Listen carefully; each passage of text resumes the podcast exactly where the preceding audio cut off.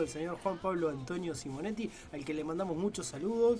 eh, de- espero que esté descansando en, en su hogar, que, que aproveche el día, o salga a pagar, o haya salido a pasear por ahí, mejor todo esto. Claro, sí, bajo el sol. Que esté tomando solcito, vos decís. Tal cual. Bueno, Bar, ¿querés recordarnos las líneas de comunicación para Para Para comunicarse. con nosotros. con nosotros así? Para comunicarse pueden llamar o mandar mensaje de texto o WhatsApp al número de teléfono celular 0280 423 9447. Seguirnos a través de las redes sociales que son Facebook, Twitter e Instagram, en las que figuramos en todas como Buenos Presagios, salvo en. En Twitter no, en Instagram, que estamos como B Presagios. Allá es Twitter. ¿En Twitter es? Sí, en Twitter. Ah, ¿en cuál? Nah, Lautaro se acuerda porque se lo Muy corrigieron bien, la semana muy pasada. bien, muy bien. A mí el calor ya me está afectando y en un rato no voy a saber ni cómo me llamo. Así que yo aviso. Bueno, bárbaro. Sí. Mm, Está terrible hoy, bueno, y acá, como siempre, les comentamos en el estudio de Buenos Presagios, en el estudio de Red Sudaca siempre se pone peor. Bueno, ¿qué tenemos para hoy? Bueno, hoy tenemos la clásica sección de noticias.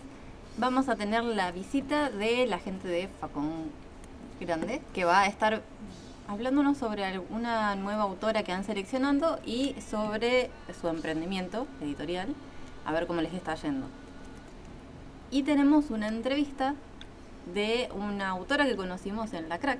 Sí, vamos a estar charlando con Dani Ruggeri, ¿sí? una autora, eh, un- una de las ganadoras de los premios Trillo eh, por su obra El Diablo en la Torre 9.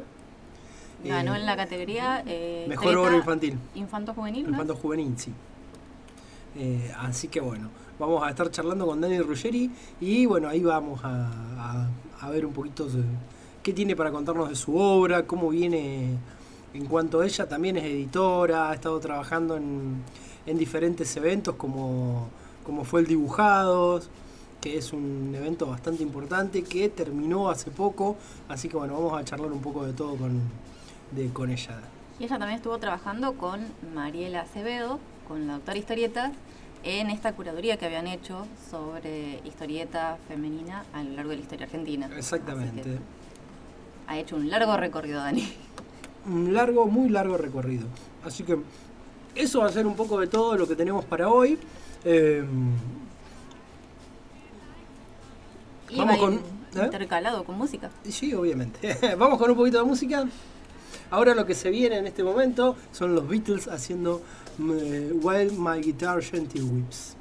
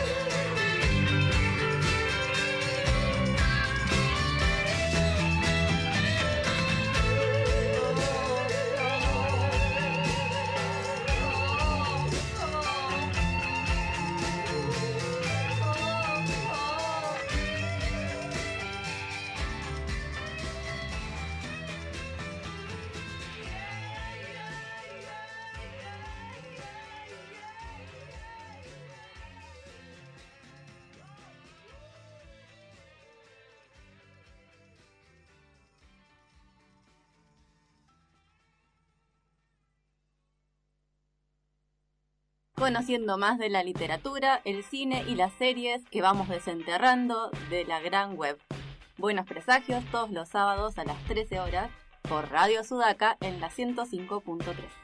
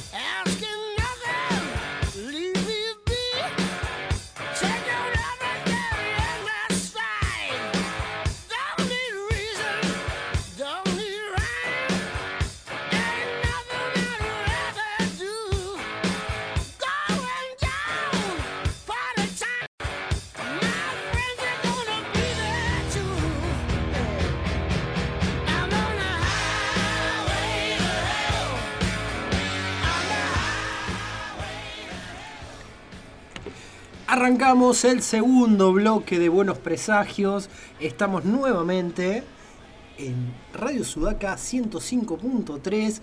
Eh, como siempre, ya saben, pueden escucharnos por, por Spotify, pueden escuchar di- las diferentes partes de- del programa. Por ejemplo, tienen colgado, eh, la semana pasada charlamos con eh, Luciano, Lu- Luciano Vecchio. Bueno, ustedes charlaron porque yo no estaba. Súper interesante Eh, la charla. Sí, con Luciano Vecchio, eh, con la gente de la Feria Solidaria.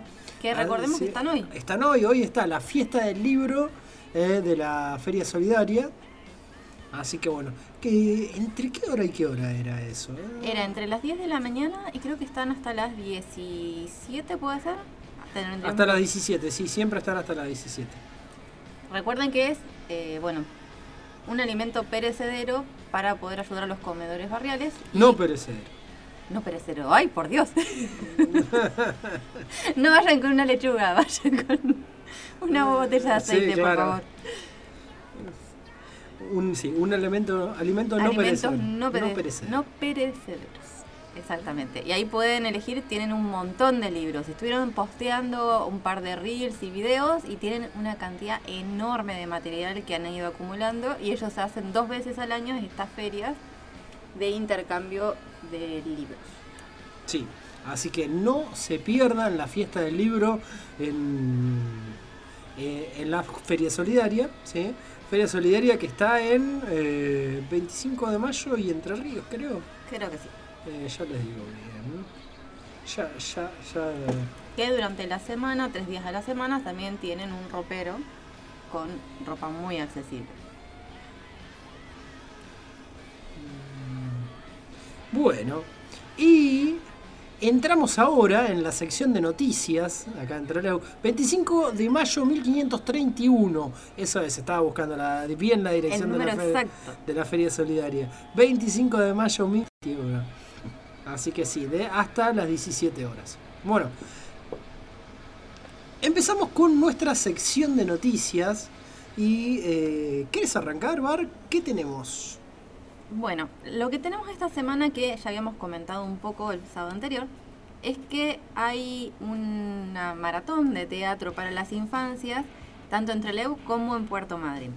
En Trelew va a ser en el teatro La Podestá y va a haber dos funciones. Una a las 15 horas que va a ser las olorosas aventuras de William Calderón del grupo de teatro Bandurria de Madrid y que cuenta las aventuras del pirata William Calderón cuando comienza eh, junto un- al poderoso dios Neptuno una misión.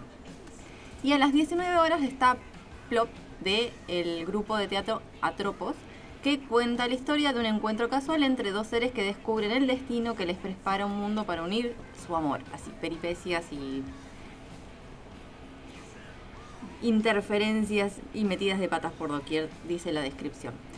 Tienen una promoción familiar de 3 por 1 si pagas eh, por 3 personas es 1.500 pesos. Exactamente, la entrada cuesta 1500, pero si van 3, pagan 500 cada uno, así que quedaría en lo mismo.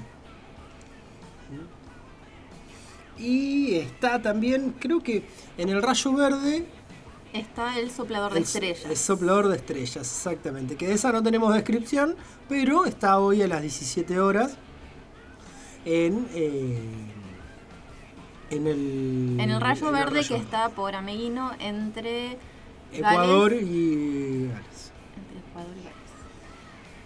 Es en el marco del Festival de Teatro que hay tanto en Trelew como en Madrid, que va a ser todos los sábados de noviembre. Exactamente. Bueno, le mandamos saludos a nuestro compañero, a nuestro amigo Juan, que está escuchándonos, que nos dijo ahí que nos mandó mensaje que está escuchando el programa. Así que bueno, Es más fuerte que él. Sí, obviamente, obviamente. Eh, que aproveche, que descanse, que debe estar tirado ahí seguramente Yo aprovechando. recomiendo ampliamente tirarse en el piso frío en estos días. Está bien, sí, es lo que, es lo que sirve. ¿Mm? Es lo que sirve, para acomodarse, para estar ahí. Bueno, tenemos, eh, además, esta semana, eh, estamos a nada del estreno de Wakanda Forever. ¿sí? En, el- Altamente promocionada. Sí.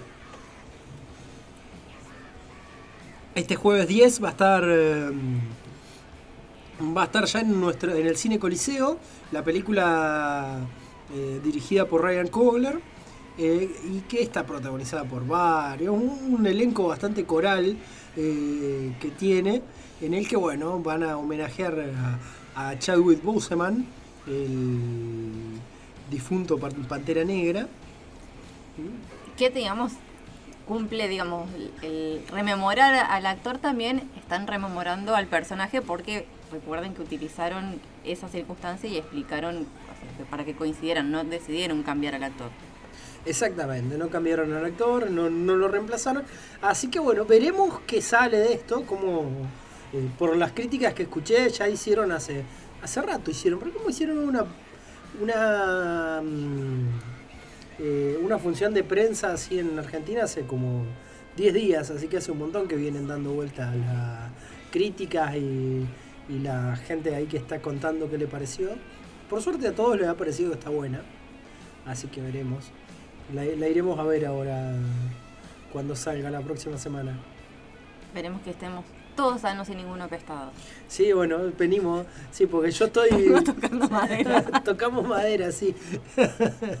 Yo, bueno, mi, mi voz delatará que no estoy en las mejores condiciones, pero bueno. eh, y eh, estoy, estoy cumpliendo el papel de Juan la semana pasada. Mm, Con un poco menos de fiebre, me parece. Claro. Bueno, otro estreno que hay esta semana, que en realidad se estrenó en cines el día de ayer, pero se va a estrenar en la plataforma de Netflix el día 11 de noviembre, el próximo sábado, es la última película del estudio Cartoon Saloon, que es El dragón de mi padre, que es la adaptación de una novela infantil que cuenta las aventuras de Elmer que se embarca a la isla salvaje para rescatar a un bebé dragón. Tiene muy buenas reseñas, parece que ya tuvo buena recepción en los cines donde fue estrenado. No Y se bueno, estrena siempre- en Argentina. Siempre las de Cartoon Saloon tienen muy buena crítica. Eh, ah, ¿Solamente en cines la, la estrenaron por ahora? Solamente en cines esta semana y el 11 ya se estrena en la plataforma de Netflix. Así que nosotros la vamos a ver directamente en la plataforma de Netflix porque las cadenas de cine argentino no la han comprado. Ah, bueno, pero si ya dentro de poco está en Netflix, bueno, por lo menos la vamos a poder ver ahí. No he visto todavía eh, la de Selic, de la que hablamos el otro día. mm, eh, Tampoco la he visto y ya está, ya está en Netflix para Ya ver. está en sí, Netflix sí, para ya la tengo marcadita. de hecho, ayer me di cuenta, se estrenó eh, Enola Holmes 2. Sí, sí, sí, también vi. No tiene tan buena crítica esta. No, no sé, no, no, no vi eso, pero, pero vi que ayer la habían subido. Estaba mirando yo el documental de la selección argentina y vi que estaba, que estaba Enola Holmes 2. Esta Enola Holmes es mucho más larga que la anterior y parece que tiene un perfil un poco más serio que el de la película anterior. ¿Ah, sí? Eso es lo que decían las críticas, pero hay que verla. También el personaje va creciendo. ¿Está, está, ¿Estará Cavill de nuevo? Como... Sí, sí, está este esta Eh, versión de Sherlock Holmes tan peculiar. Está y mucho más presente que en la anterior. Bueno. Eh, ¿Tenés algo más? Eh, bueno, Como esos eran los que yo tenía reseñados. Bueno, entonces eh, continuamos con un poquito más de música y en un ratito estamos de vuelta. Well, sometimes I go out by myself and I look across the water. And I think of all the things what you're doing. And in my head, I paint a picture. Since I come home, well, my body's been a mess. And I miss your ginger hair and the way you like the daggers. Won't you come on over? Stop making a fool out of me. Oh, why don't you come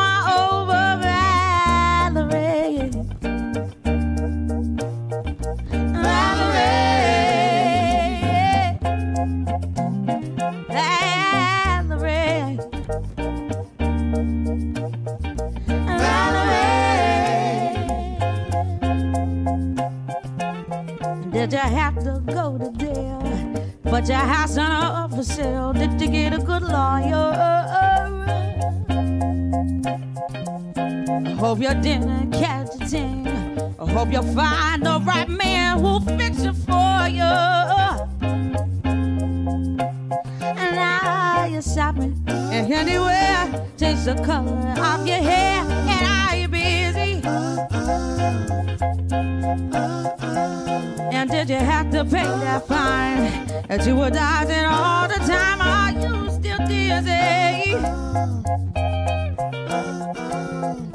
Since I come home, well, my body's been a mess, and I miss your ginger hair and the way you like the dress. I want you to come on over, stop making a fool out of me. Oh, why don't you come on over,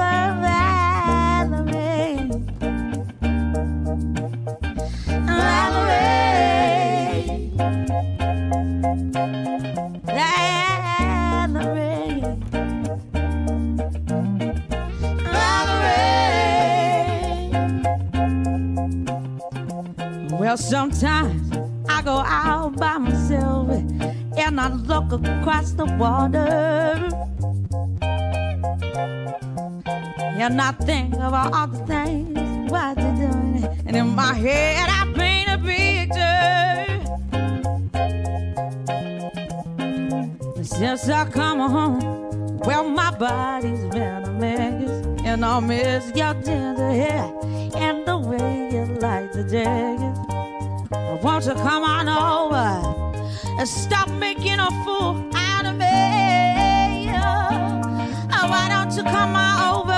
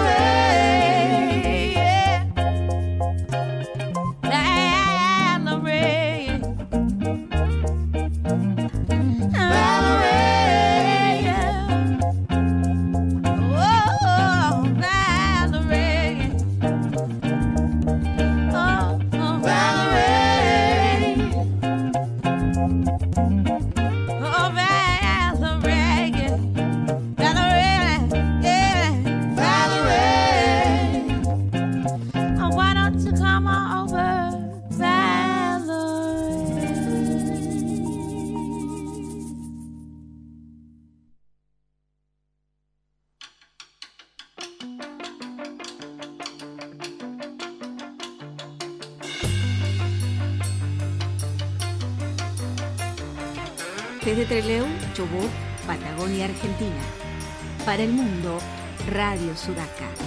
105.3. FM Comunitaria.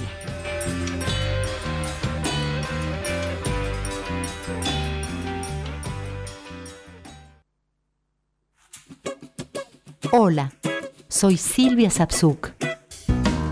Te invito a que semana a semana desandemos los caminos de nuestras raíces a través de la música de la Matria Grande, en Sapsuqueando.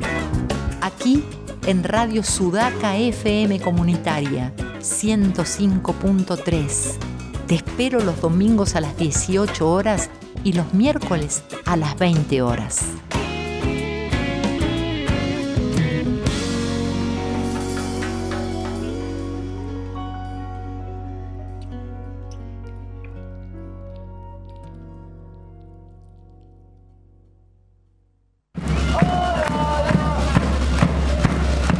Cumplimos cinco años en el aire y en las calles.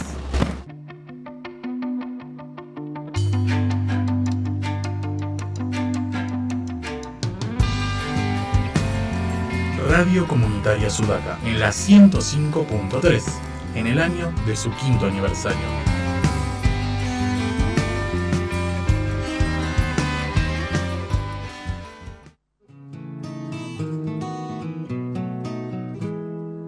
Diversitas, universos diversos. Radio Sudaca, 105.3. Todos los martes, 20 horas. Repite, domingo, 21 horas, en www.radiosudaca.org. Diversitas, universos diversos.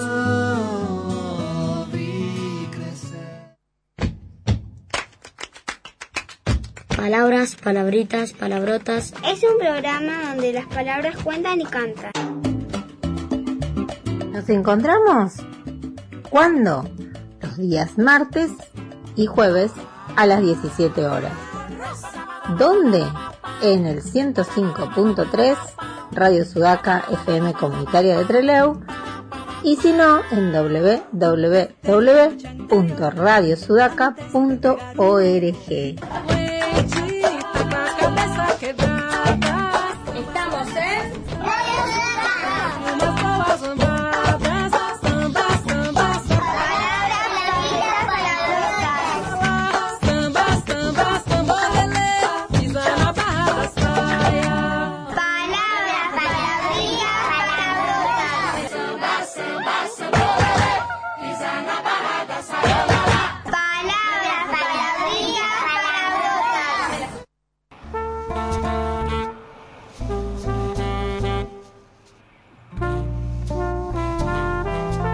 Radio Comunitaria Sudaca, en la 105.3. en el año de su quinto aniversario, en una construcción permanente. Podés sumarte, participando y siendo parte de nuestro espacio. No creo que haya sido casualidad que nuestros dos caminos se cruzaran en la mitad de esta carretera que la verdad la mayoría de las veces solo da soledad. Radio Comunitaria Sudaca en la 105.3, www.radiosudaca.org. Comunicate al 284 23 94 47.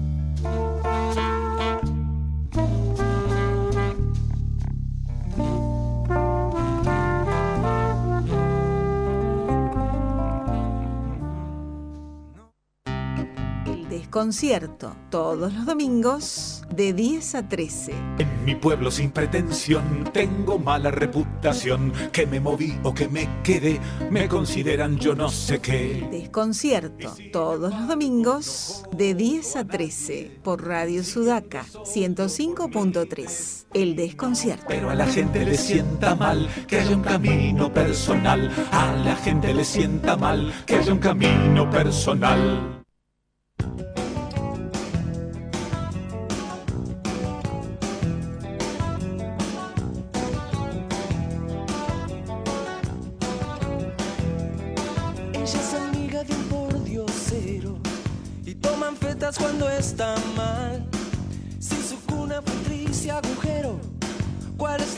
Que debe pagar?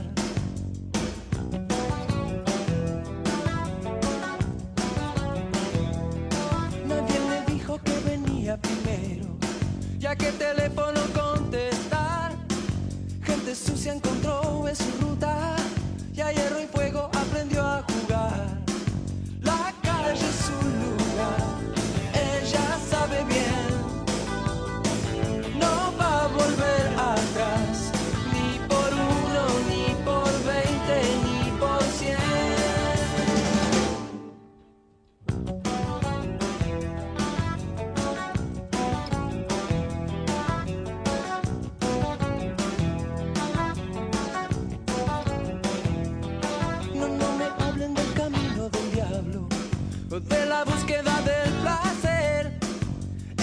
lucha por su dinero, vende su tiempo sin mirar.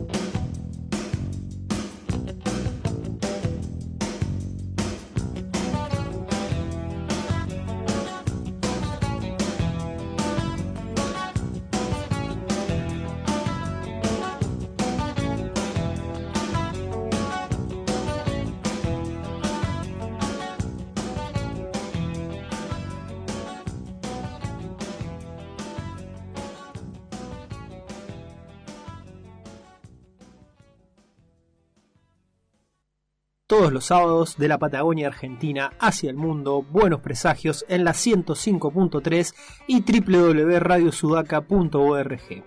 Buenos presagios.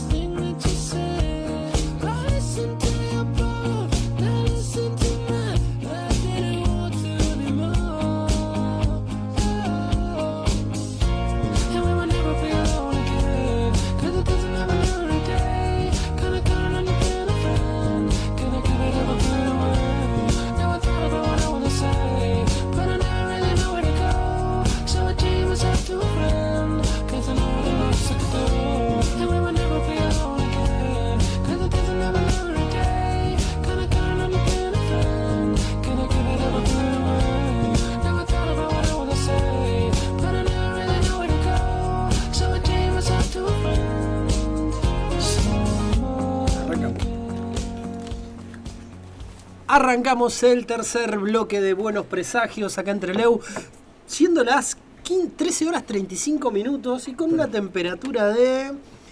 Eh, ¿Cuánto estamos ya? Ya estamos Igual tendríamos que tener el termómetro acá adentro. 33, 33 grados, 33. Sí, y le damos la bienvenida al señor Pablo Domínguez. ¿Cómo va, Pablo? Acá, Pablo Buenas de, de tardes. Facón Grande, que vuelve en la, la segunda columna ya de Facón Grande. Sí, sí, buenas tardes. Hola Bárbara, hola Pablo, hola amigos y amigas de Buenos Presagios. Contento que nos hayan invitado otra vez. Gracias por lo del señor también. Sí. Y- no, y como siempre digo, tendría que estar Lora acá, pero siempre está con los sábados, tiene compromiso desde la 1 hasta las 3, 3 y algo. Así que bueno, me toca a mí, que tampoco me cuesta mucho, me encanta venir a este programa, charlar y hablar de libros y, cosas que no sabemos. Y cosa, claro, que, uno agarre, que es la esencia de este programa. Eh, así que, ¿con, con qué viniste hoy? Veo que trajiste algo que ya lo tenés muy, muy anotado y todo. Me, me gusta hacer. eh, la, la vez anterior, no sé si te acordás, Bárbara, que Juan Sí, Pablo sí, me sí, cargaba, sí, me decía, mirá, el tipo apuntes". trae todo apuntado. Sí, sí, me gusta hacer prolijo, me lo tomo muy en serio. Eh, más en este programa, que son Muy- todos. Muy bien, no, no, porque gente no, no, lectora. Nosotros improvisamos siempre y ver, ver que alguien viene preparado así es, es pero un Bueno, orgullo. bueno, gracias, gracias. Eh, la vez pasada traje un libro de cuentos que, bueno, después nos llegaron varios comentarios, nos pidieron el libro. El de Ampuero. El de María Fernanda Ampuero, un libro de cuentos que se llama Pelea de Gallos, que la verdad que es una maravilla, no sé si lo pudieron leer, pero anda de 10 ese libro, anda por todos lados, circula mucho, se consigue en librerías. Eh, así que bueno, ahí nos estuvimos rompiendo un poco la cabeza con los cuentos, con el estilo y demás. Y hoy traje una novela, eh, ahora de un autor argentino, que su nombre real es Adrián Haidukowski, y el muy delincuente, eh, los libros los firma, ya lo vamos a empezar a llamar delincuente, eh, el libro lo firma, los libros que tiene publicados los firma como Haidukowski. O sea, partió Claro. el apellido en dos, el Haidukowski, y eh, literariamente el autor es Haidukowski. Haidukowski. Haidukowski eh, tiene una novela, que es esta de la que vamos a charlar hoy, que se llama Instrucciones para robar supermercados. Ya, ya estamos publicando para que la gente vea. Sí, se consiguen, obviamente, consíganla en librería, está publicada por Tusquet, es del 2000, eso no lo tengo apuntado, del 2017, del 2017, y tuvo una, para mí, para mi gusto, tuvo una repercusión eh, no tan grande como la que creo yo que tendría que tener, y me parece que ahora podemos llegar a entre los tres y con, con la gente que nos está escuchando podemos llegar a, a- A saber por qué. A saber por qué, sí, sí, sí. Em, ¿Qué pasa con esta novela? Em, algunos la definen como una novela policial porque, bueno, hay una banda delictiva, hay tiros, hay hechos policiales y demás. Otros la, ponen adentro de lo que es la novela picaresca, ¿no? La vieja novela que nació en España, siglo Eh, siglo 15, 15, 16, sí. Claro, ¿por qué? Porque está narrada en primera persona por el personaje principal, porque hay un antihéroe, eh, hay una crítica de la realidad eh, actual y demás. Entonces algunos están ahí flotando entre lo policial y, y la- lo de la picaresca, ¿no? Los, los críticos, que no somos nosotros. Claro. Em, la comparan. ¿qué hacen? La comparación con el Lazarillo de Torme. La comparación con el Lazarillo, claro. El personaje principal eh, tiene algo de, de Lazarillo y se llama Franco, que es a su vez la voz que narra, el personaje principal y es la voz que narra. Franco, un pendejo bastante boludo, empleado de supermercado, que parece boludo, eh, empleado de supermercado, habita en el conurbano, eh, bastante eh, de, de lugares comunes, ¿no? Es repositor en un súper, un día se levanta, va a tomar el colectivo a la parada y se aparece un tipo, lo chorea, le deja un ojo en compota de una piña, le chorea la poca guita que tenía en la billetera, le roba el celular Nokia, que a ella nos da un indicio de la época en que pasa la historia, se lo tira, va, no, no se lo roba, le quiere chorear el celular y cuando ve la porquería que, eh, que Franco tiene de celular, se lo tira al piso, se lo rompe, rema la leche, el chorro. Y el loco arranca así el día. Y cuando llega al supermercado, que el tipo orgulloso de llegar siempre temprano, siempre reivindica que llega temprano, horario, casi bien las cosas, que su madre está orgulloso de eso, eh, cuando llega al rato lo manda a llamar el supervisor, todo en el mismo día, ¿no? Lo, lo lleva a su oficina y con un abogado le muestran varias filmaciones de distintos días donde Franco está consumiendo alimentos de- de- del mismo supermercado y adentro del supermercado. Entonces el gerente le dice, che, esto es robo, vos estuviste robando. Nada, cosas que los empleados de supermercados la hacen acá, en la China o en la mayoría de los supermercados, todos algo se comen, algo consumen, la mayoría de las veces los gerentes o los, los jefes hacen vista gorda y acá se ve que a Franco lo querían Lo- querían eh. lo querían rajar, lo querían rajar a la mierda, entonces encontraron la excusa perfecta, le dijeron, mira, tenés que firmar este papel, te vas a ir sin indemnización porque si no te vamos a hacer mierda, no vas a conseguir laburo en ningún lado. La cosa es que el tipo se da por despedido y se va. Eso todo en un solo día. Con el agravante de que está viviendo solo, le alquila eh, una pieza de pensión a un paraguayo, el paraguayo Salcedo, que después se va a ir volviendo cada vez más importante, eh, y le está debiendo dos meses de alquiler a Salcedo. Entonces lo va a ver, habla con Salcedo, le dice, che, mirá, yo te voy a pagar, esperame. Salcedo, eh, también un, personaje muy, muy de lugares comunes, de cliché, paraguayo, delincuente, con todas las malas famas había y por haber, le dice, mirá, Franco, pagame o se te pudre todo. Franco tiene como para encontrar un paliativo, se le ocurre ir a otro supermercado y hace algo que después se va a convertir en un método sistemático de robo. Entra a un supermercado y dice a ver cómo lo puedo calmar al paraguayo. Va a la góndola de las carnes, agarra dos, eh, mm, dos paquetitos de carne, le saca la etiqueta a un corte barato y se la pega a un corte caro. O sea, hace un cambio de etiqueta para robar. Se Sí, lleva un tremendo asado con la etiqueta de, de carnaza. Entonces cuando pasa por el súper, la poca plata que le quedaba en el bolsillo la usa para eso y va y le invita un, un flor de asado al paraguayo Salcedo, que es el que le alquila la pieza. Y bueno, el paraguayo recibe con, eh, digamos, con, con alegría el gesto, se come un asadazo, todo, y después empiezan a charlar y Franco le termina confesando lo que había hecho. Y el paraguayo pícaro le dice, che, está bueno lo que Está hiciste. bueno, po- podemos sistematizarlo. No, no, no, todavía no. Franco se queda pensando y al otro día lo vuelve a hacer y como que por uno o dos días subsiste con eso. Y después como que sí, se asocia con el paraguayo, el paraguayo también la ve, Salcedo la ve y dice, che, empecémoslo a hacer. Y lo empiezan a hacer, y empiezan a subsistir, después llegan a un arreglo, el paraguayo se siente parte ya de, de un negocito que está piola, y como que ya le perdona un mes de alquiler, to- como que lo- la deuda del alquiler empieza a quedar un poco de lado, y, y bueno, como que se empiezan a asociar, empiezan a ser socios en algo que recién empieza. Y mm, la cuestión es que, bueno, en un momento se empieza a convertir en un negocio posible, ¿no? Más allá de la subsistencia, empieza a aparecer como un negocio posible, un negocio obviamente ilegal posible. ¿Por qué? Porque aparece el tío de Salcedo, que es otro personaje que regentea eh, una serie de restaurantes chetos ahí en la zona, creo que de Recoleta, en una, cena- una zona bien cheta de, de Capital Federal, regentea varios restaurantes obviamente con la misma lógica delincuencial del, del paraguayo Salcedo, y empieza a comprarle los productos, la carne y un montón de cosas más. Entonces ya tienen quien les compre. Y de ese negocito, de ese currito que tienen, empiezan a hacer una, una organización delictiva, con eh, Franco a la cabeza, el cerebro, y el paraguayo Salcedo, que es el que maneja y el que hace el aguante a, a Franco. Y bueno, y eso empieza a ser un medio de subsistencia hasta que en un momento empieza a dar más ganancias, ¿no? Como en un momento, no, medio rápido, como cualquier hecho así eh, de, este, de este tipo, Sí, sí, sí, delictivo, sí, sí. les empieza a dar guita. Y ahí, bueno, el paraguayo sigue su conducta, lo único que cambia es que se hace adicto al Viagra, tipo adicto al Viagra, está todo el tiempo con el Viagra, maneja en Viagrado, Viagra, Viagra, Viagra. Y, y Franco, que era un pendejito boludo, inteligente pero boludo, empieza a sacar el, el ser oscuro que se ve que llevaba adentro. Y, y ¿qué pasa? Eh, empiezan a ver que la guita les alcanza para subsistir y para algo más. Y bueno, empiezan a hacer desastre. Eh, ahí aparece, eh, aparece la falopa, aparece el alcohol, la prostitución, las orgías, el incesto. empiezan a gastarla en cosas, pero totalmente oscuras. Y ahí hay un quiebre en la novela. ¿Por qué?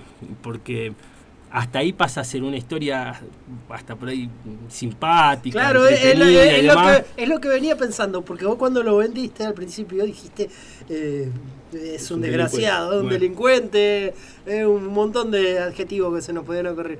Y yo digo, venía escuchando y digo... Venía ah, bien. Venía bien, Hasta eh, venía eh, es bien. claro, es una historia simpática, así, Sí, de, sí, sí, sí. de los márgenes, pero simpática. Hasta reivindicable. Claro, sí, Hasta sí. sí, bien. Están choreando un supermercado. Choreando. Eh, Tampoco es. le estás robando un ladrón, a varios ladrones.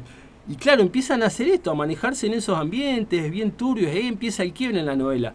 ¿Por qué? Porque toda la historia empieza a caminar por un montón de límites morales, absolutamente morales. Si alguien está buscando leer algo que, que le deje un mensaje moral, luminoso y demás, no lean esto, no lo lean porque se van a decepcionar, se van a sentir mal, lo van a querer denunciar al autor. Eh, empieza a caminar por esos límites y todo el tiempo los está pasando. Y los pasa, y los pasa. Eso que decía, eh, hay tiroteo, hay racismo, hay incesto, hay orgía, hay falopa, prostitución. Es, una porquería. Todos los temas y las cosas por donde se van metiendo los personajes.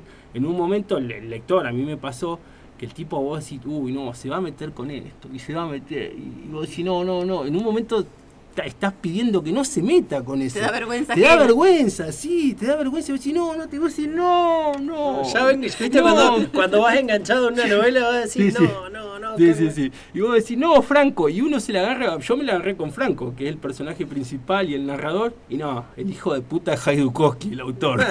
Pero te hace- en algún momento te hace odiarlo el personaje principal. Al, al personaje secundario, que es como su Sancho Panza también, el paraguayo también, son seres detestables. Y bueno, todos esos límites los cruzan, pero eh, asquerosamente los cruzan. ¿no? no tienen ni la más mínima moral, ni los personajes ni el autor, obviamente. Eh, ¿Y qué es lo que hace que esta novela esté buena? Más allá del morbo, más allá de que, de que Franco, eh, lo voy a decir así medio bruto, más allá de que Franco se quiera agarchar la hermana, por ejemplo, para darles una idea de las cosas que pasan. Para mí lo que tiene de bueno es el ritmo vertiginoso de la narración, es impresionante, va al palazo el tipo. No, no parás. Es una novela que la podés devorar en uno o dos días si tenés tiempo. Eh, tiene un ritmo que ahí sí se parece mucho a la, a la novela policial eh, más de la, de, de la, de la actualidad, ¿no? Eh, más un Paco Style, una cosa así. Ese tipo de policial así pícaro, medio oscuro, bueno, a ese ritmo va. Y eso está buenísimo, está buenísimo. Y después que es como un parámetro eh, totalmente opuesto a un tipo de literatura que en este momento para mí le está yendo bien y me parece bien que le vaya bien, que es esa literatura eh, sanadora, que te va al alma, que te da un mensaje, eh, que, que de alguna manera te muestra luz, claridad. Vieron que hay mucha, mucha poesía, mucho relato que sana. Es verdad, que Sí, te sí, acerca sí, una palabra que a veces te sirve, una palabra de aliento. O también literatura que en esta época también está pegándola mucho, que es literatura que reivindica muchos temas eh, que tienen que ver con la sociedad y con cosas buenas. Que, Claro. eh, y este justamente no reivindica ningún, no, no hay nada para reivindicar claro, acá. Claro, o sí, o sí. En realidad lo que se reivindica, por ejemplo, en México, eh, lo adoran. El tipo lo llevan a dar charlas, seminarios y demás, en los ámbitos académicos, pero también en los ámbitos más de militancia y de militancia anarquista. ¿Por qué? Porque dicen que el método de robo es comprobable y realizable. O sea, lo charlamos fuera del aire, que ustedes también lo han hecho, que han cambiado etiquetas en el supermercado. No sé de qué estás hablando. Bueno, pero había una época Ah, que- bueno, compartimos, le- les contamos, antes de empezar, justo cuando charlaba, Pablo dice, y todos salieron así nomás rapidísimo, historias de robo a super. Claro, sí, De- Ya todos tenían alguna cosa que robábamos en los super. Claro, claro. Y, ¿Teníamos o tenemos? No. sí, sí, todos tenemos algún pariente que algo ha robado alguna vez en un supermercado. Bueno, Haidukowski dice, los supermercados son las iglesias del capitalismo, son los lugares sagrados del capitalismo, donde está concentrado todo lo, lo místico, digamos, todo lo, lo- lo- lo espiritual, lo valioso. Hay gente que va y se queda dos horas en un supermercado, capaz, ¿no? Y que pasea y lo disfruta y se conecta con consigo mismo. ¿no? Nunca vieron el comportamiento de la gente que va al supermercado un domingo, por ejemplo, que pasea con el carrito, que va escuchando música, sí, que bailan sí. con la música. La música ponen, mientras ponen Phil Collins ahí en la anónima, viste que es muy común que Claro, ponen. está estudiado eso, lo cuenta en la novela, está estudiado. Dicen que hay una determinada música que incentiva más el consumo. Ah, mirá. Incomprobable, porque lo dice el Haidukowski este, pero, pero bueno, dicen que sí, que es así. Eh, bueno, y para reivindicar, los, los grupos anarquistas tienen eso, dicen, bueno, loco, más allá de que haya un- eh, esté lleno de inmoralidades todo esto, eh, ir a golpear un supermercado así de manera sistemática, organizada, constante, está bueno, está bueno, es realizable y, aconsejan hacerlo. Y, y después sí tiene para mí mucho de disfrute, de disfrute de lo perverso. Uno puede disfrutar de muchas maneras. pues, ¿Qué pasa? Es ficción, es literatura. ¿no? No- yo estoy seguro, Haidukowski es un muchacho de 48 años, rubio, de ojos claros, periodista, eh, juega al póker por internet. Es un divino el tipo, no, no, no, no quiere garchar con la hermana, estoy seguro que no. Eh, no, no, no quiere matar al paraguayo que tiene al lado. está claro que no es un tipo racista, que no discrimina. No lo conozco, pero te das cuenta, es un señor. eh, eh, eso, es literatura, ya está. Por muchas veces ah, se está yendo por ahí al, hueso de algunas cuestiones, sobre todo en la- que tiene que ver con el arte, que, que me parece que se está haciendo demasiado duro, ¿no? Decir, che, No, está bien, entiendo. Vos decís que sabe jugar con lo políticamente incorrecto al Claro. momento de escribir, que Claro. no, no se queda en, en- en lo correcto nomás y que sabe Claro. para qué lado apuntar con eso. Sí, sí, está Sí, bueno. sí, está provocando. Hay, hay una, eh, una escuela de narrativa que es la, la del realismo sucio, y que es muy parecida a esto, los, maestros de la narrativa norteamericana, bueno, que después cruza esa frontera, la- la- lo que tiene que ver con el realismo sucio. Eh, son parecidos, no están tan locos como este, pero son cosas parecidas, digamos, están narrando la- las historias de la clase obrera, de, la, de eso, de lo sucio de, la, de, de nuestra clase, cuentan historias oscuras, grises, eh, personajes perdedores, tipos jodidos, bravos, eh, mujeres que, que cavian, que se hacen mierda, que se cagan a palo con la vida. De eso habla el realismo sucio. Y este tipo está contando, Sí, sí. parado más o menos desde esa, desde esa escuela, pero da un salto un poco más allá. Un poco más allá. Sí, sí, se va un poco más a la mierda, sí, sí, sí, en el buen sentido, ¿no? Para mí está buenísimo, sí. No tienen eh, esos prejuicios de lo moral y, y de lo de lo hasta de lo poéticamente correcto. eh, si no creen, por ejemplo, en la, en la justicia poética, eh, lean esto. Lean esto. está Listo, bueno. lo, lo vamos a leer entonces, lo vamos a Está leer. bueno. eh, y que está en el catálogo de... Sí, también, sí. Sí. En el catálogo de Facón Grande. Entre delincuentes no, nos entendemos. Sí, sí, también sí lo podemos conseguir nosotros. Sí, sí, sí. sí. Lea un poquito, un parrafito. le- lea, por favor. El último mes estuve muy concentrado haciendo un mapa de los supermercados de la zona. Los visité a todos y en todos pude llevar adelante el método. Fue mucho más fácil de lo que se pensaba. Las cajeras son zombies convertidas en herramientas que funcionan con fallas. No piensan su trabajo y eso las hace vulnerables. Pasan los artículos con el código de barras sobre el infrarrojo sin mirar el producto. Si un queso de 80 tiene una etiqueta de 5, nunca lo notarán. Hay que aprovechar.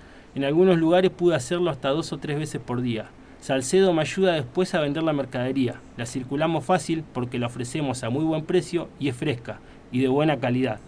Casi sin darnos cuenta armamos un equipo. Vamos juntos y él va hurgando el lugar. Observa oportunidades y me las señala, pero me confesó que no se siente seguro para accionar. Si no estás convencido de que el método funciona, no va. Entonces, como tiene miedo o duda o no cree, me espera afuera. Ni entra, porque cuando entrábamos juntos y después salía sin comprar nada, tratando de no levantar sospechas, las levantaba todas. Transpira como campeón del mundo, como testigo falso. Ahora me sirve para utilizar el método. Me olvidé la billetera. Funciona de la siguiente manera. Primero hay que llenar un changuito con las cosas que uno necesita o no. En la salida se le pide al guardia que no los cuide. Disculpe, ¿me puede cuidar el changuito? Me olvidé la billetera en el auto. En el auto se descarta lo que nos llevamos escondido, se puede volver a entrar o no, y yo si vuelvo a entrar me gusta verle la cara a los guardias después de haberles choreado en sus narices. Un delincuente muy lindo. Muy, muy, muy bueno. La, la verdad que ya lo estamos agendando para, para una próxima lectura. Un personaje. Y a todo esto, ¿cómo viene Facón Grande? ¿Cómo, cómo- cómo, cómo viene? Vemos que vimos el otro día, veía que se van a Viedma de nuevo. Sí, sí, sí, sí. Y algo tan importante como eso, o más creo yo, es que ahora esta semana ya hicimos una, una primera entrega eh, de una, una cantidad, casi la mitad de lo que acordamos, eh, de libros a- al chino Guayquilaf y a Brenda Yáñez. Son el chino Guayquilaf, poeta de nuestra ciudad, Brenda Yáñez también una poeta, pero de Rawson, que escribieron un libro en coautoría que se llama Mandarina sin boca. Y nos lo dieron para que eh, se lo editemos y, y le armemos el libro, eh, con la edición que, que hacemos nosotros. Así que bueno, eso nos parece re lindo, re importante que nos siga pasando, porque no, como que los autores de acá nos siguen viendo como Ya. una posibilidad para, Eh, para ¿Cuánto- publicar. ¿Cuántos son los que los que tienen ustedes con autores de la zona? Ah, mi socia me diría, qué desastre que sos, te tenés que acordar, pero no me acuerdo. Creo que siete, ocho ya. Ah, y un poco más también, sí. Re bien. Sí, sí. El primero fue con, con Leo, ¿no? Con Leo Zunino, sí. El primero Sí, fue con sí, Leo. Con nuestro Jaidu- que Claro, también quiere golpear los claro, supermercados, pero de otra manera. Pero recogiendo cosas de claro, los baldíos. Aparte, el éxito editorial de la pandemia Totalmente. fue. Sí. Me acuerdo que se, Sí, tar- sí. se había agotado la, Sí. la primera edición, así nomás. Sí, es nuestro libro más vendido. Se sigue vendiendo y donde lo llevamos se vende, llama la atención y se vende. Hace poco nos enteramos que, ay, no, bueno, no voy a contar la historia, no me voy a acordar el nombre de la autora, la autora que estuvo en la Feria del Libro de Madrid, eh, escribió un, libro de no ficción sobre, sobre las eras. Eh, no es Leila Guerrero, otra parecida. Bueno, no importa, una escritora del momento, así, en la Argentina, que nos que charlamos con ella y resulta que había pasado un día por la costanera en Madrid y se había llevado el libro de, de ¿De Leo? Zunino, sí, nosotros nos enteramos. Así que bueno, eso, eso, eso lo de los autores locales, lo de Leo que sigue siendo un libro revendido. Y antes de comentar lo de Viedma, tengo un, como un- una primicia para ustedes. A ver, ¿qué? que es lo que el libro que se viene. eh, calculamos que entre diciembre y enero vamos a, a publicar la segunda edición de Calles Laterales de Jorge Espíndola. Ah, mirá Sí. qué bien. Sí, sí, sí. Se vuelve a publicar ese libro que es del 2002, que se agotó, se publicó esa única vez con Culturas del Sur del Mundo, que vos te debes acordar, Sí, vos sí. también seguro, Bárbara. Sí, sí. Y bueno, nada, un libro que está perdido, que no lo tiene ni, ni el mismísimo Jorge Espíndola, creo. No, seguro, Jorge. creo que tiene uno o dos. Y lo debe tener prestado. Así que bueno, eso es una alegría enorme, porque nos haya confiado Jorge Espíndola un libro de él y que se lo volvamos a publicar nosotros. Eh, está buenísimo, nos da un montón de, de responsabilidad, nos pone un poco nerviosos y demás, pero bueno, ahí estamos ya craneando un montón de cosas, porque además eh, Lore, mi compañera, va a estar a cargo del, del diseño de tapa, obviamente de la, de la edición interna del libro y demás. O sea, nos hacemos cargo del libro de punta a punta. punta a punta. Nos dio esa responsabilidad Jorge y bueno, ojalá podamos cumplir y, y bueno, eh, eso, que quede contento Jorge y que la, la gente tenga ganas de comprarlo y de tenerlo en la casa, porque es un libro hermoso. Calles Laterales es un libro de poesía hermoso, es un libro urbano de, de combate, es muy lindo. Muy lindo, muy lindo, sí. ¿De Sí. cuánto piensan hacer la tirada? Eh, en principio de 200, así que va a ser como un libro, casi un libro objeto, ¿no? yo creo que va a volar. Sí, va a volar, va a volar. Jorge volar. siempre con, con su eh, cosa tan sincera de, de ser un tipo tan humilde que todavía cree que por ahí eh, anda más o menos. Yo estoy seguro que va a volar, como decís vos. Un libro que va a No, volar. sí, va a volar, seguro. Un libro que va a volar, sí, sí. Así Y- que va a haber preventa, para que estén atentos. Ah, Sí, bueno, ya la, la vamos Sí, a sí, publicitar, entonces ni, ni bien esté. Y también veía otra cosa en las redes de Facón Grande hace poco, que eh, uno de los integrantes de Facón Grande había salido del closet. Epa, sí, sí, sí, esa es buena, esa es buena, sí, sí. Eh, sí, el integrante soy yo. Eh, sí, vos. Eh, con, con unos escritos. sí, sí, sí. ¿Qué, ¿Qué onda, Pela? ¿Qué me- estaba? ¿Qué, qué- Menos mal ¿Qué que no es televisión sacando? esto, ya me estoy viendo colorado. Ah, Qué boludo, ¿no? ah, Eh, bueno, nada, yo me usé esa idea, la, empecé a compartir esa idea de que es una cosa como parecida a salir del closet porque ya es- a, mí, a mí siempre me gustó escribir y desde hace un tiempo empecé a escribir como con más seriedad, con más prolijidad, de manera más sistemática y casi hasta con la idea de, armar un libro. Y, y bueno, como que sigo con esa idea firme de armar un libro de cuentos y relatos y me di cuenta que tenía que empezar a, a difundirme, a, a comentar que lo que estoy haciendo, porque si algún día tengo el libro en la mano no me lo va a comprar ni mi vieja, va a decir, vos, esa era mi idea, ¿no? Y cuando empecé a compartir la- las cosas que, que tengo ahí, los cuentos, los relatos que le contaba a la gente conocida, sobre todo, che, sabes que a mí me gusta escribir, estoy con la idea, che, qué bueno, por fin. O sea, como que ya sabían todo, ¿no? Esa idea del, del que sale del closet, que uno, la persona, esa persona valiente que se la rejuega, que sale del closet y se anima a decir algo que supuestamente tiene guardado y que nadie lo sabe, al final lo sabe todo el mundo. Bueno, yo sentí esa experiencia, de decir, che, a mí me gusta escribir, sí, ya sabemos, pelado, ya sabemos que escribí, siempre escribiste, y bueno, y me pasó, tuve esa sensación, ¿no? Y lo, lo, lo digo así de manera graciosa y demás, pero con absoluta admiración a esa gente que, que sale del closet de verdad, no con la idea tonta de- que tengo yo, ¿no?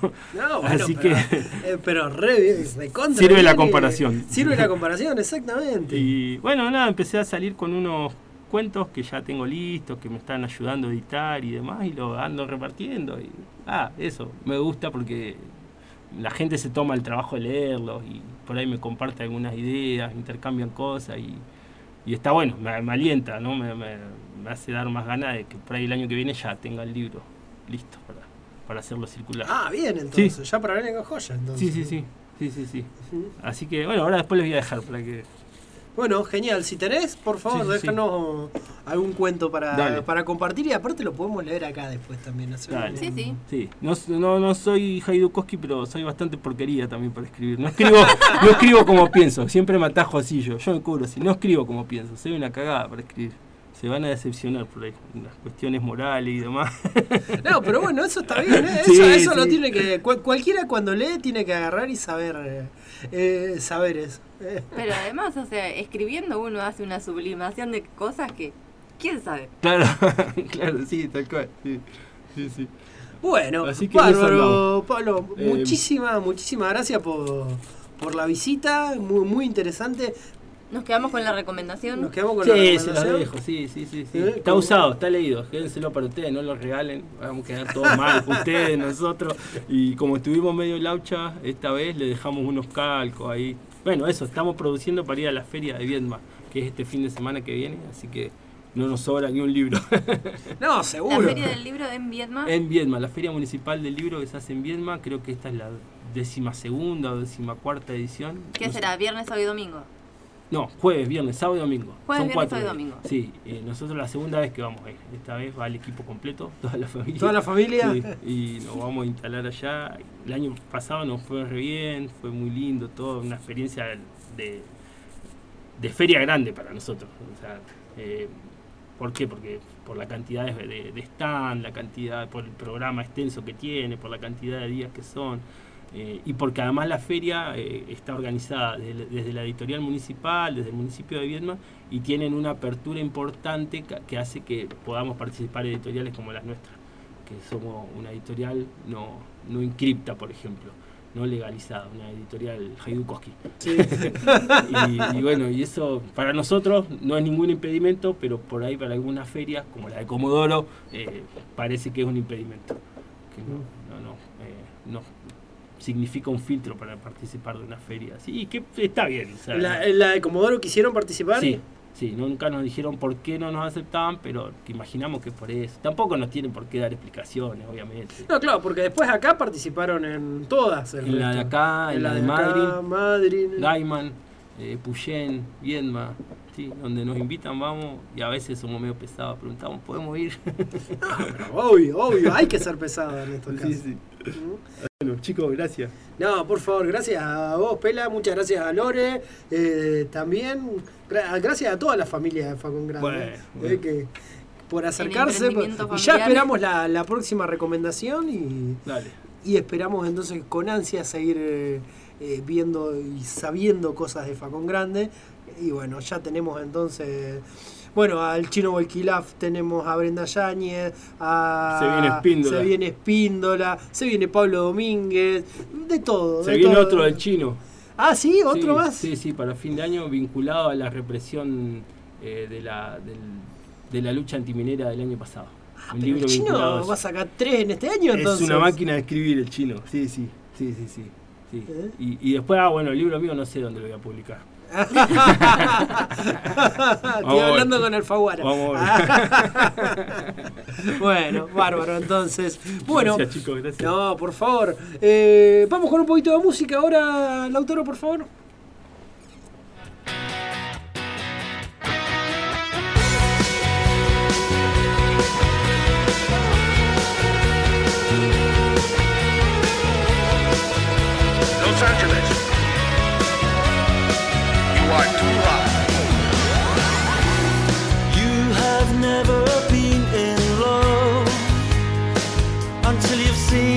Stars reflect in the reservoir.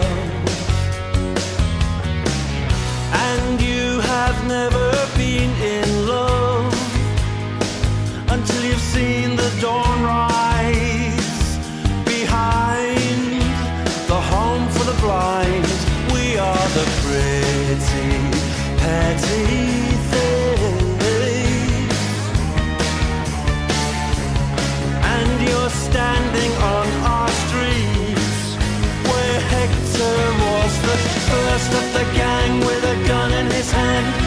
first to do time, the first of the gang to die. Oh my. Hector was the first of the gang with a gun in his hand, and the first to do time, the first of the gang to die.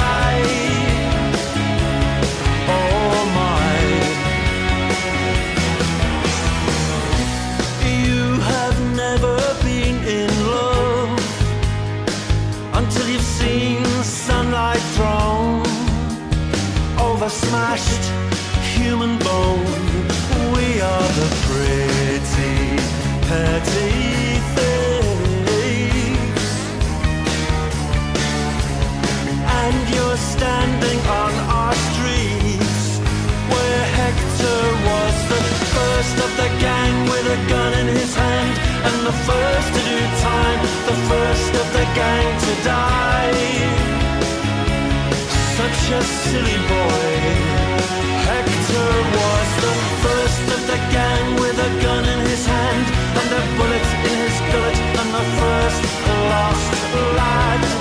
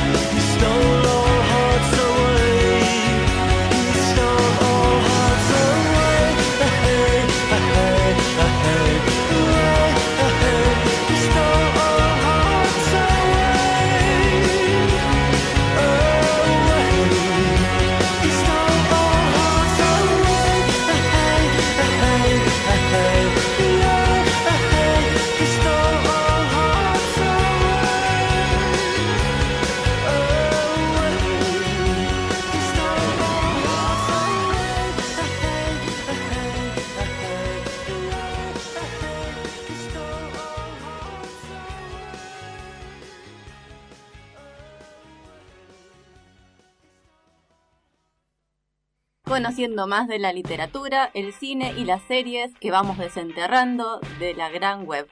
Buenos presagios todos los sábados a las 13 horas por Radio Sudaca en la 105.3.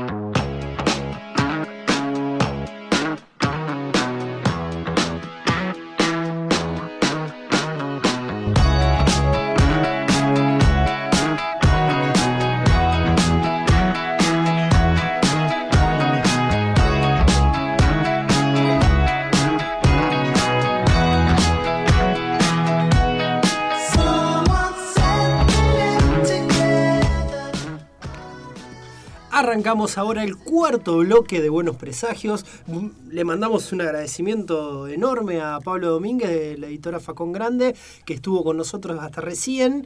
Eh, se debe estar, bueno, nos estará escuchando en el auto, calculo, mientras se va.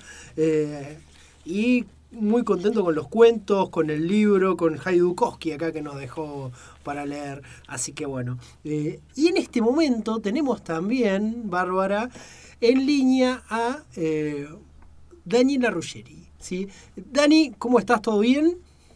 Hola Pablo y Bárbara, ¿cómo están? Bien, Bien. agradecida Hola, por la Dani. invitación. Eh, bueno, tenemos. Dani es escritora, dibujante, eh, artista integral de historietas, ¿no? Eh, sí, efectivamente. E- Eh, y, y editora. sí. También lo he sido y bueno, también podríamos llegar a decir, no sé, gestora, productora, por el hecho de la- nuestro festival Dibujados que organizamos durante varios años en la ciudad de Buenos Aires, así que sí, un poquito de todo, como nos suele pasar en el medio. Sí, bueno, y dibujados que hace un par de semanas tuvo su última edi- edición. Sí, efectivamente, después de 20 ediciones y 10 años, con que, es decir, descontemos los dos de la pandemia, pero digo, 10 años de, de producción bianual de, del festival, bueno, dijimos, ya es suficiente, básicamente como quien dice, nuestro trabajo aquí está hecho y festejamos como el final, básicamente, del proyecto. Claro, Bien. le encontraron un cierre ahí, no, no un cierre por agotamiento, sino que lo festejaron, hicieron un cierre bien, eh, Sí. Un, cierre en, en lo más alto del festival. La verdad es que, sí, vos sabés que lo decidimos hace muchas ediciones. Eh, se mantuvo como una especie de secreto de Estado para eh, por varias. Y mm, cuando estaba por antes de que arrancara la pandemia ya habíamos dicho 2020, 10 años, 20 ediciones, quedaba perfecto para poder darle un cierre antes de que pase lo que pasa con muchos festivales y con muchos proyectos artísticos colectivos, que es que sobre todo cuando se mantienen autogestivos e independientes eh, de la manera en que nos mantuvimos, que es eh, suelen deshacerse en el aire o suelen suceder, muchas veces pasa que el último sucedió y nadie lo supo, ¿no? Entonces dijimos, no, no, no, hagámoslo en nuestros propios términos y démosle un buen, un buen cierre y la verdad es que mm, siendo un festival que al principio eran 20, 30 puestos, ¿no? Eh, llenando con una, una vacancia de, espacios para vender de manera directa historieta autogestionada y terminando con más de 100 proyectos editoriales y autores que tenían ahí sus, sus materiales para mostrar. La verdad es que, bueno, nada, habla, habla de cómo crecimos en general como ámbito, ¿no? De la historieta, básicamente. Sí. Dani, te consulto, ya para hablar un poquito más de vos. Eh, Ah. ¿qué- ¿Cómo fue que empezaste con la historieta? Pero ¿cómo fue que empezaste, no vos a dibujar, sino cómo fue primero? ¿Cómo, cómo llegaste como lectora?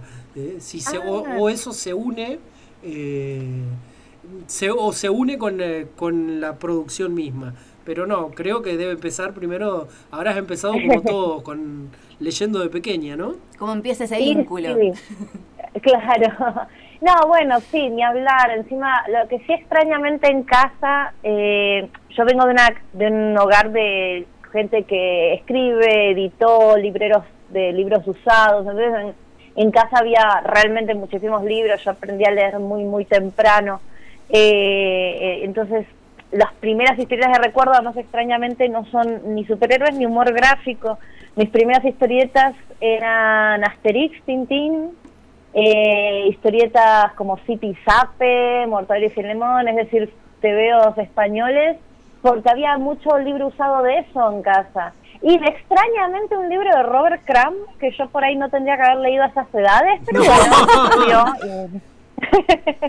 Suele pasar, Así que- suele pasar. Suele pasar, suele pasar, así que no, además me, me hizo reír, mu- las cosas que entendía me hacían reír mucho. Y bueno, enamorada a mil de la aventura de Tintín y de Asterix particularmente. Asterix, bueno, me fascinaba, me fascina todavía. Entonces, nada, hubo mucha historieta en mi, como mi consumo cultural desde muy temprano. Y cuando era y en algún momento descubrí, eh, me regalaron un toda Mafalda a los 10, 8 años. Bueno, me la aprendí en memoria. Podía, si vos me mostrabas solo el primer cuadro de una, yo te podía decir el resto. Era, Ya era sabías los remates, todo.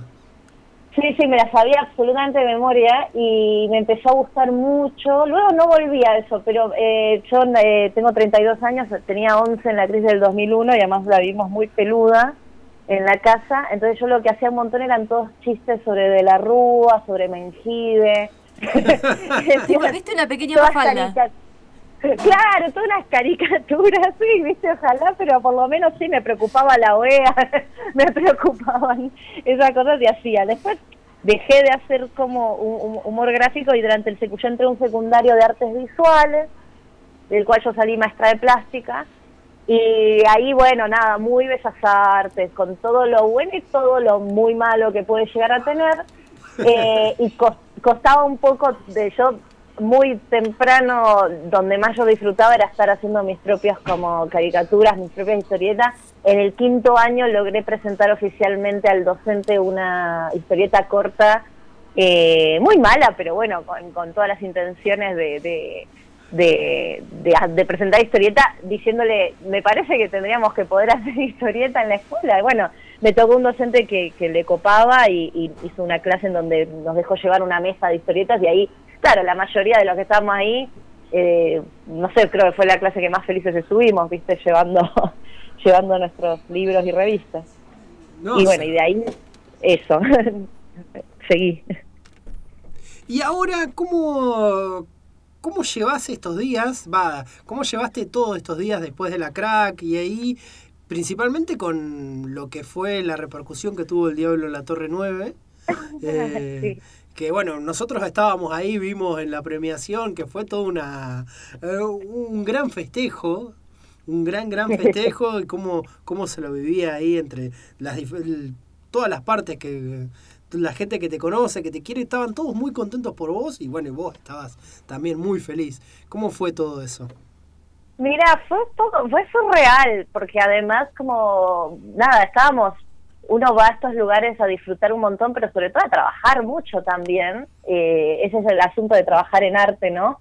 Todo nos moviliza el deseo, entonces hace, eh, todo es trabajo y al mismo tiempo es, mucho de eso es placer. Entonces yo estaba, realmente te puedo asegurar 100% que yo estaba segura de que no iba a ganar el premio eh, no lo iba a ganar, estaba segurísima, además la, la, terna de mejor historieta infantil tenía gente que es alucinante, entonces yo estaba como bárbaro, me alegra la nominación era un premio en sí, ¿viste? Y cuando me hizo reír que cuando nombran, aparece una especie de aplausómetro extraño en, en este tipo de eventos, sobre todo porque es grande, pero al mismo tiempo es pequeño y nos conocemos, quienes estamos, no sé, yo estoy desde el 2010, eh, eh, activa en nuestro medio. Entonces, no sé, los que nos conocemos y nos conocemos bien, aparecen estas cosas de me nombraban en la terna y un montón aplaudían con un montón de amor. Y yo sé que es, es quererme y es también eh, eh, amor a los proyectos en los que estuve involucrada, como dibujados, por ejemplo, ¿no? Que hace que, que nada, me, me, me sentí como muy querida.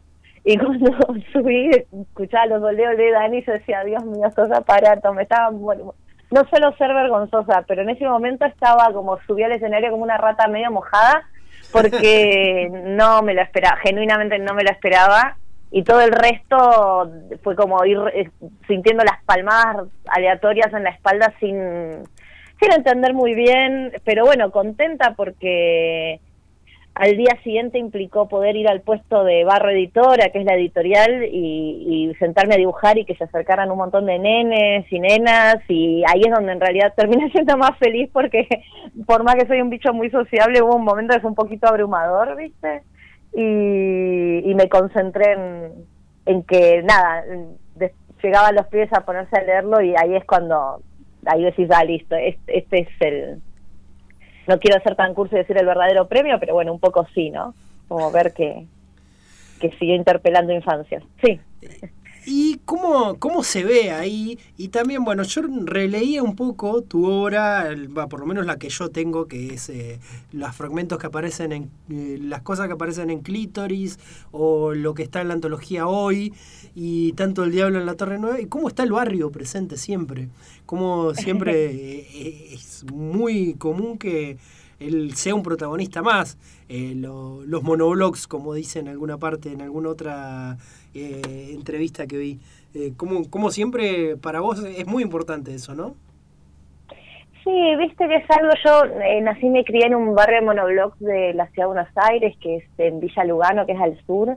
Eh, no tan al sur como ustedes ni hablar, pero viste que hay algo muy universal de, de los barrios de monoblocks, ¿no? Son construidos eh, de ciertas maneras y que generan como dinámicas sociales y, y, y- y dinámicas en general de, de- de cómo se los vive y se los transita. Y, y hacer infancia en un barrio monobloc es, bueno, hacer infancia en cualquier lado siempre va a traer, es como esto de la patria es la infancia, la verdad que parece una frefecha, pero es muy cierta. Eh, la infancia en el monobloc implica un montón de, de pequeñas cosas que, que me parecieron, yo, bueno, desde las artes visuales he trabajado varios años como hábitat, infancias, ¿no? Desde un punto de vista más como, no sé, desde el arte conceptual o intervenciones urbanas, cosas así, entonces es una temática que, que siempre anda girando y me resulta muy como ponerse pantuflas, sentarse en un lindo sofá, tomar un buen té, es decir, armar esos escenarios es eh, como es muy disfrutable. Entonces, yo soy muy fana de Huckleberry Finn, de un montón de obras así de, eh, de literatura también de eh, nenes y nenas armando un grupo pandilla y moviéndose no en, en, la suya. Y la verdad es que ficcionalizar alrededor de, de, de ese hábitat, además me parecía interesante porque mm, además de ser un hábitat, está basado, no está ficcionalizado, pero basado en un hábitat propio, también hay algo como de representar otras geografías que también pueden llegar a tener eh, fantasía, aventura. Hay algo, lo charlábamos con un par en la presenta cuando presentamos esta historietita, eh, charlábamos sobre el derecho a la aventura también en los barrios periféricos y en infancias de barrios populares, porque si no muchas veces pasa que los relatos de, de, barrios más periféricos o de geografías un poco un poco más al, al costado eh, solamente reciben un tratamiento realista, ¿no? Y, y, que está muy interesante y muy necesario el, el relato más testimonial, pero también es importante eh, poder hacer ficción, ¿no? El derecho a la ciencia ficción, el derecho, digo, la, las infancias tienen derecho al pan y también derecho al cuento de hadas, ¿no? Como habilitar esos paisajes para que tengan seres mágicos me parecía importante. Sí, de, de hecho, me acuerdo en una de las charlas ahí que vos decías eh, que no tenía que ser solamente denuncia social, sino que se puede hacer aventura solamente por, por el hecho de hacer aventura. Eh, y eh, a mí me quedó una cosa sobre el final del Diablo en la Torre Nueva. Y yo me quedé con las ganas porque digo, acabo, esto va a seguir entonces, ¿no? Eh, sí, no, ay, perdón, me agarro de una cosita que me dijiste que me hizo, me disparó. Yo, ¿sabes qué? Es, es, es muy bueno lo que me acabas de decir. Eh, creo que le voy a hacer una, una, una segunda eh, vueltita de rosca a lo que yo estaba diciendo. Diga, Justamente diga. creo que traer fantasía eh, es en- en- eh, queda dentro también de la denuncia social, es decir, es también un acto político. Sí, Pero no, seguro. y continuando con eso que decía, no, te lo digo porque me disparaste y, y me, y me copó, así que quería quería agregar eso. y respecto a eso, eh, sí, ni hablar, es más, eh, el final, bueno, es difícil construir una historieta de 40 páginas eh, y porque te quedas con ganas de más, ¿viste? Tenés como que reducir mucho el relato y hacer como que la escaleta guional sea bien bien expeditiva. Ahora estoy preparando la segunda historia, eh, donde ya es eh, este grupo de personajes ya puestos en este barrio que luego de este enfrentamiento sobrenatural, bueno, entraron a lo que sería el otro barrio, ¿no? Este barrio que está como más atrás del espejo, como quien dice Alicia en el País de no detrás del espejo. Y, y ahora estoy preparando una con Barro también editora que va a tener ya 80 páginas, eh, que va a ser unas aventuras eh, más, más, más dentro del mundo sobrenatural, ¿viste? Así.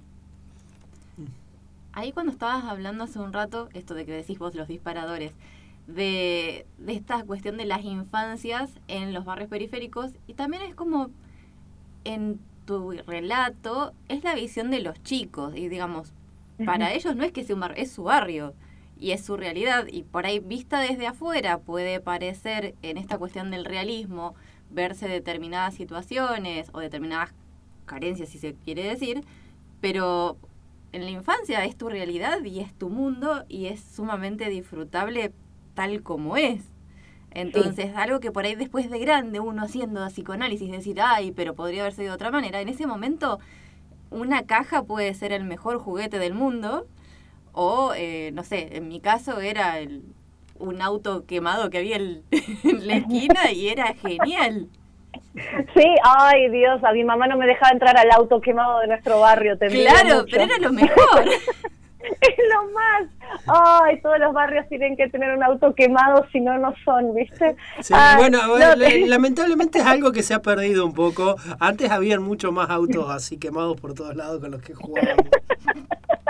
Ay, no, sí, nuestros corría el rumor de que el pibe que se le decían Harry porque tenía anteojos redondos lo había quemado él con un petardo, pero no, no.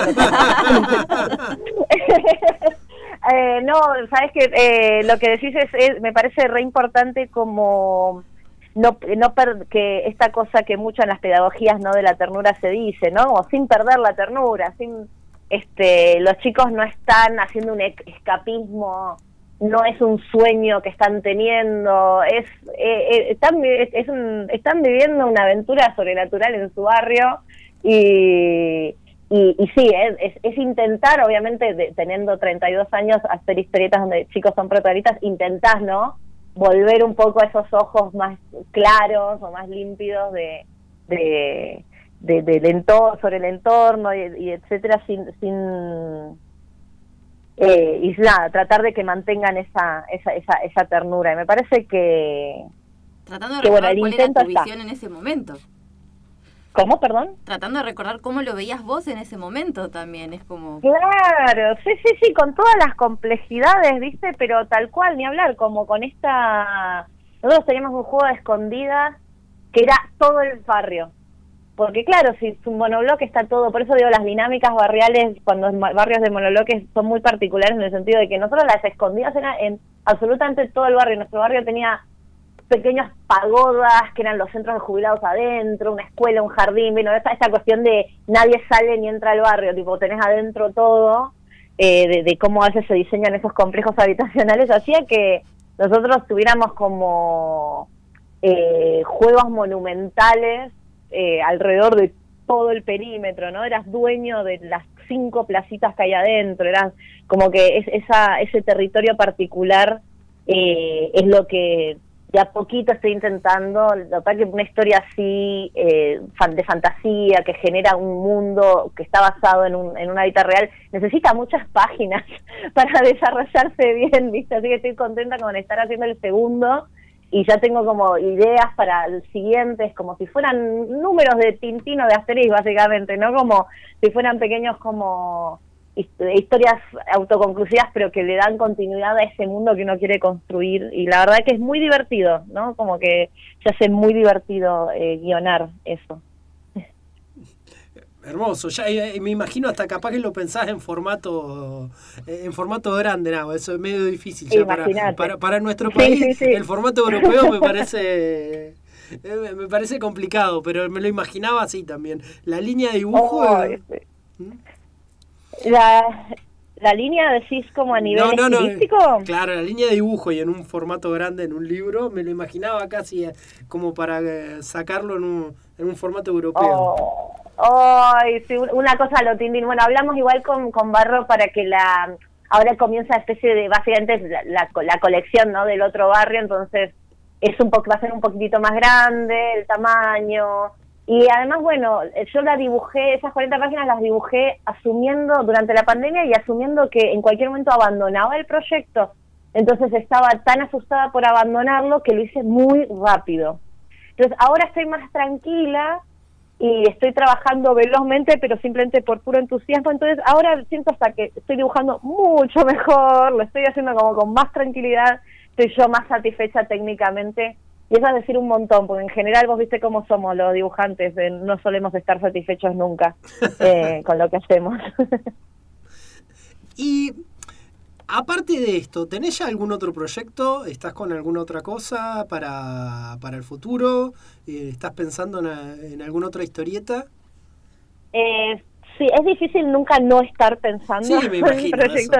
Nuevamente, como estamos haciendo algo que es una, como es- esto de trabajar en algo que, que uno ama hace que cualquier cosa, encima nuestra generación tiende a monetizar el hobby, ¿viste?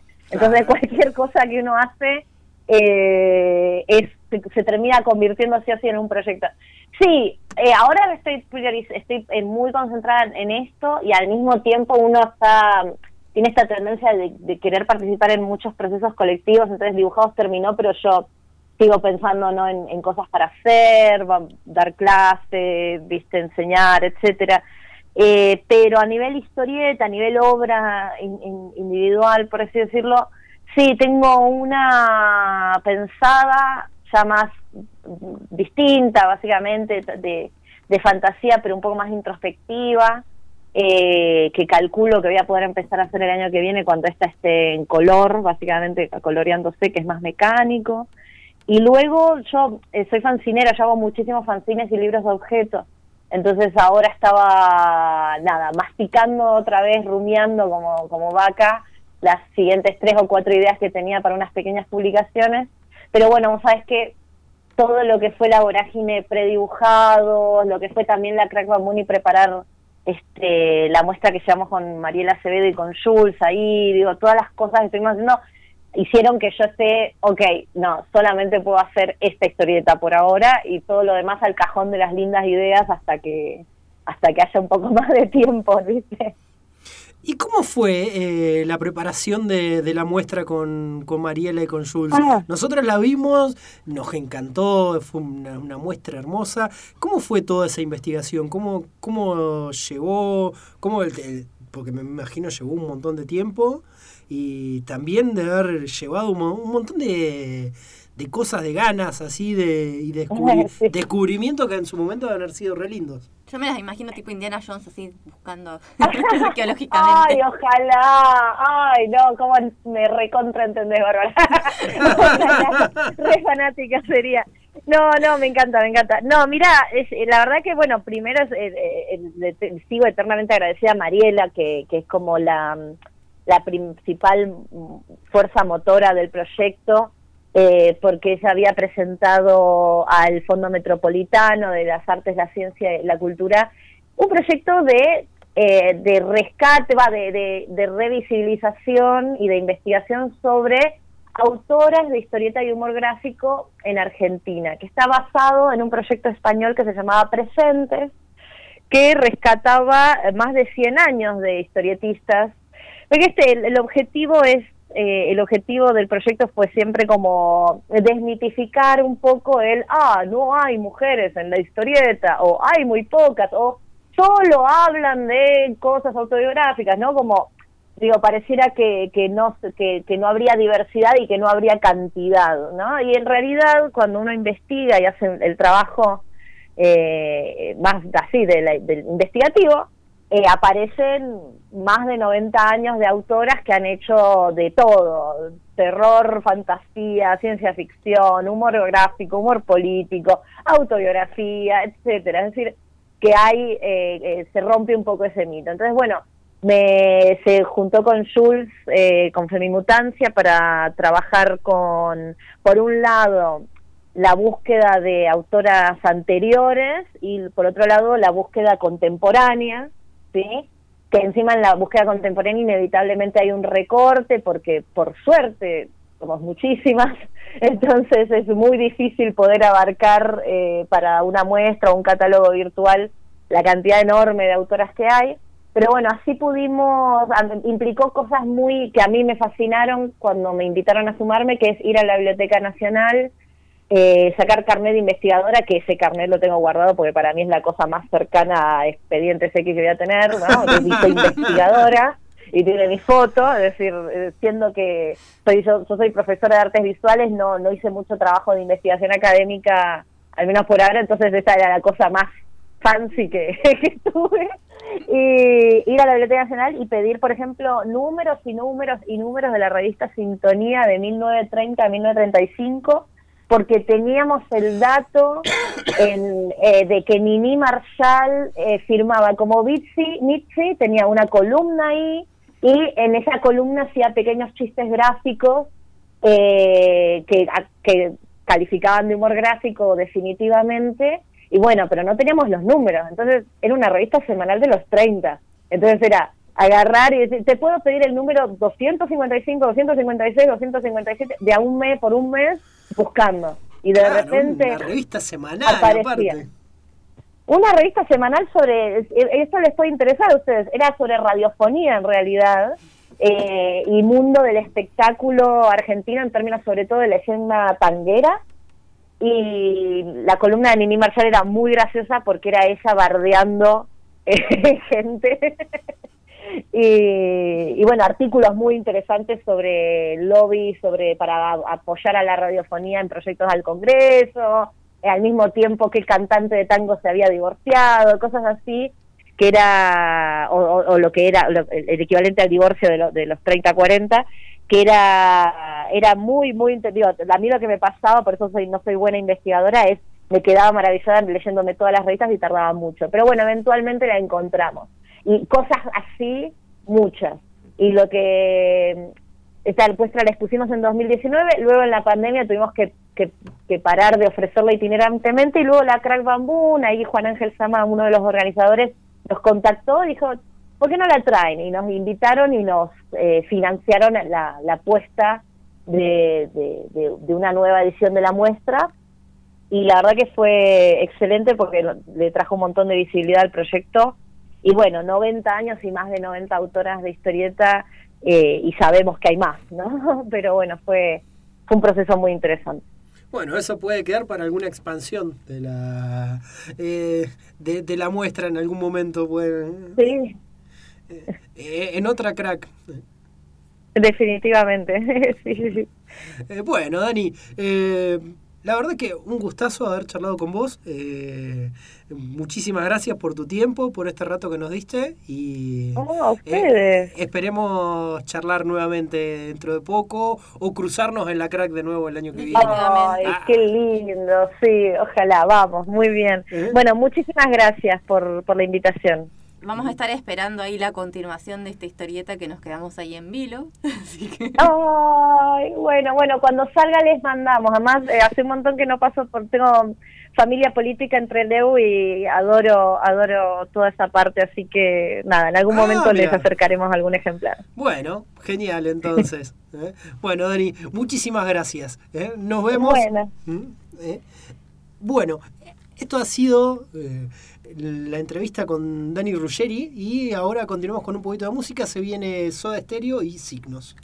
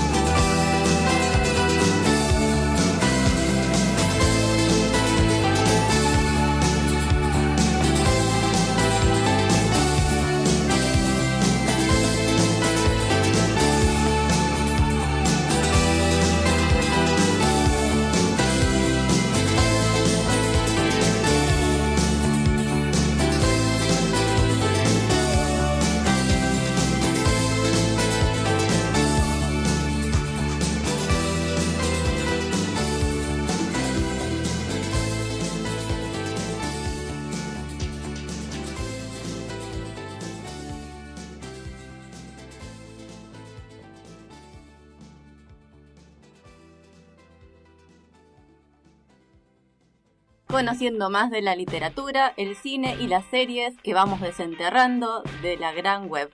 Buenos presagios todos los sábados a las 13 horas por Radio Sudaca en la 105.3.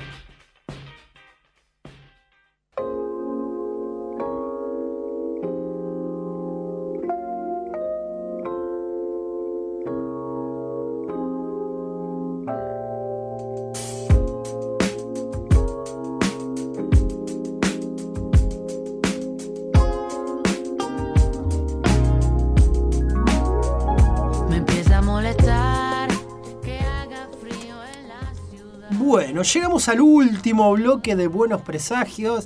Eh, la verdad que encantado del programa, encantado de las charlas de hoy.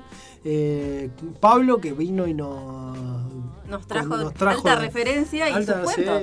y eh, aparte sí, nos trajo, nos dejó sus cuentos acá. Están los cuentos, tenemos los cuentos de Pablo Domínguez. Primicia. Sí, y tenemos también las calcos de Facón Grande que Yo ya aviso que me voy a afanar un par. yo también ya me afano otro tanto, las dividimos en, en dos. Ah, nada, vamos, a dividirlas, eh, vamos a dividirlas en tres, vamos a hacerle llegar a, a Juan su- eh, sus calcos también.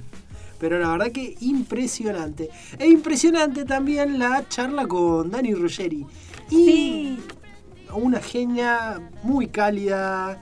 eh, Encima escuchándole hablar parece que ella salió de la historieta esa. Sí, sí, tal cual, tal cual. Eh, la verdad que estuvo hermoso y eh, fue un- una muy linda charla. Bueno, a Dani la habíamos conocido en, en Rosario, en la Crack Bamboo, eh, cuando ella estuvo presentando su libro y como fue también... Presenciamos la entrega y el, del premio. la entrega del premio cuando ganó como mejor autora eh, me- me- mejor eh, mejor eh, el premio A la la historieta mejor historieta infanto-juvenil. infanto-juvenil, exactamente así que un gustazo fue y bueno eh, y bueno Bar, ya nos vamos despidiendo Eh, vamos saludando a nuestro compañero a Juan para que eh, que haya descansado bien que esté bien y que para la próxima ya contemos con él también hagamos plantel completo en buenas condiciones porque bueno así A ver como- si logramos. Claro, así como, así como la semana pasada él había venido con, como pudo, eh, esta semana me tocó a mí venir con, eh, ve- venir casi arrastrándome. Vamos a empezar a traer termómetro acá ya. Sí, es como... exacta- exactamente. Vamos a tener los, los del supermercado, ahí te tienen. Eso con los que te tomaban la temperatura en, en La persona de seguridad en la entrada del claro, supermercado. en épocas más pandémicas. ¿Mm? Así que bueno. Eh, bueno, eh, esto ha sido todo.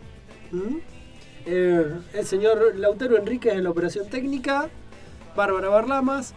Pablo Pérez. Esto ha sido. Buenos presagios.